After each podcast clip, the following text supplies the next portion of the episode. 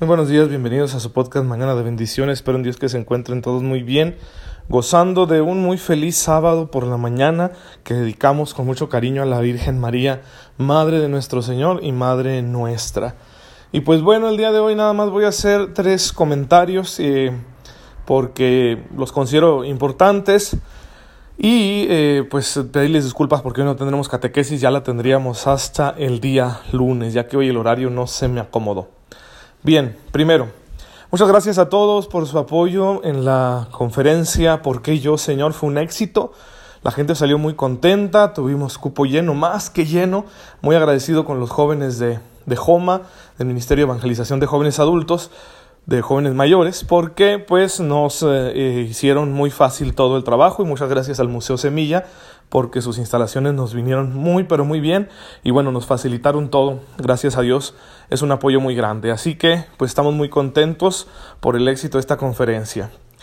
Una mala noticia, no la pudimos grabar, ya que pues no llegó a tiempo la memoria que necesitaba la cámara y bien, entonces no, no hubo grabación, por favor, no me vayan a linchar, ya veremos la manera de que llegue a todos, eh, no solo haciendo una nueva edición en otro lugar, quizá con más cupos, sino también, bueno, quizá podamos hacer una serie con los temas que tocamos en la conferencia para subirla a redes sociales y así llegue a todos ustedes.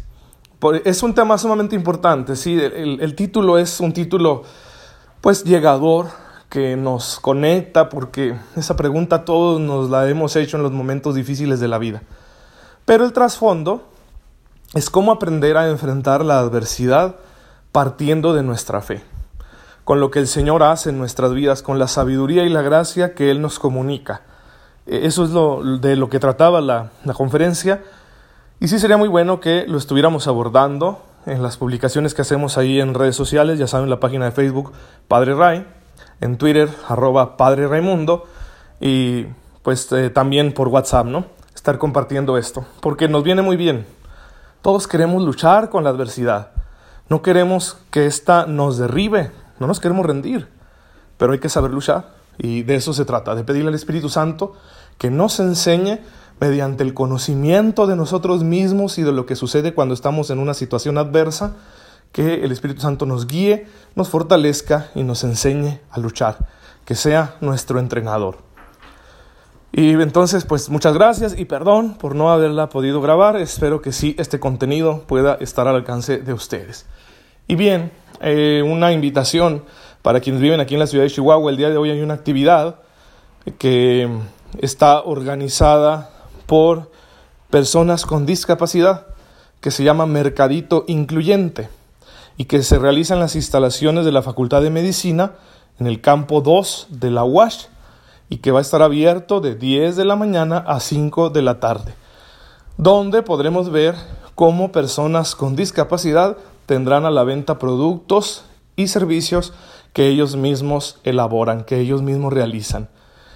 Ir ahí es ir a apoyarles, ir a conocerles, sensibilizarnos y descubrir qué cosas grandes pueden hacer las personas aunque encuentren una limitación en sus vidas. Y sin duda esto también es muy edificante.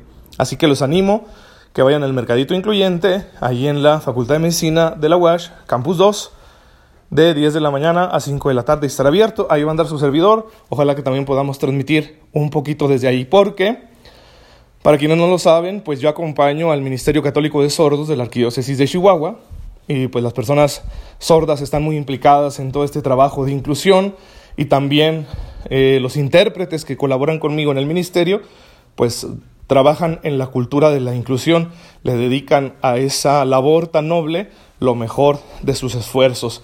Así que por ahí vamos a andar y vamos a transmitir y vamos a apoyar. Dios los bendiga en esta mañana. Y bueno, pues estaremos siempre al pendiente para seguir comunicando el Evangelio. Muchas, muchas gracias. Por último, como un añadido, en mi cuenta personal de Facebook he estado haciendo una serie de publicaciones acerca de la política, por las cuales he recibido algunos comentarios negativos y en ocasiones hasta agresiones. Bien, no hay problema, no, no crean ustedes que pierdo la paz. Eh, también hay gente que comenta, pues porque piensa diferente a mí y ahí vamos argumentando. Nada más quiero dejarles esto muy claro. no es que me esté perturbando esto, es un ejercicio que yo decidí hacer. Por eso creé un hashtag, ¿sí? Ya que saben que le ponen el, el gatito a una frase, y la frase, bueno, la palabra es tiase, que significa, es un acrónimo en inglés, This is a social experiment. Así que, digo, mi inglés también es muy malo, ¿verdad? Pero lo hice como un ejercicio para promover el buen uso de la información, el pensamiento lógico y el respeto. Y qué mejor oportunidad para promover, esto que los tiempos de elecciones. Así que no vayan a pensar ustedes que me lo estoy tomando personal.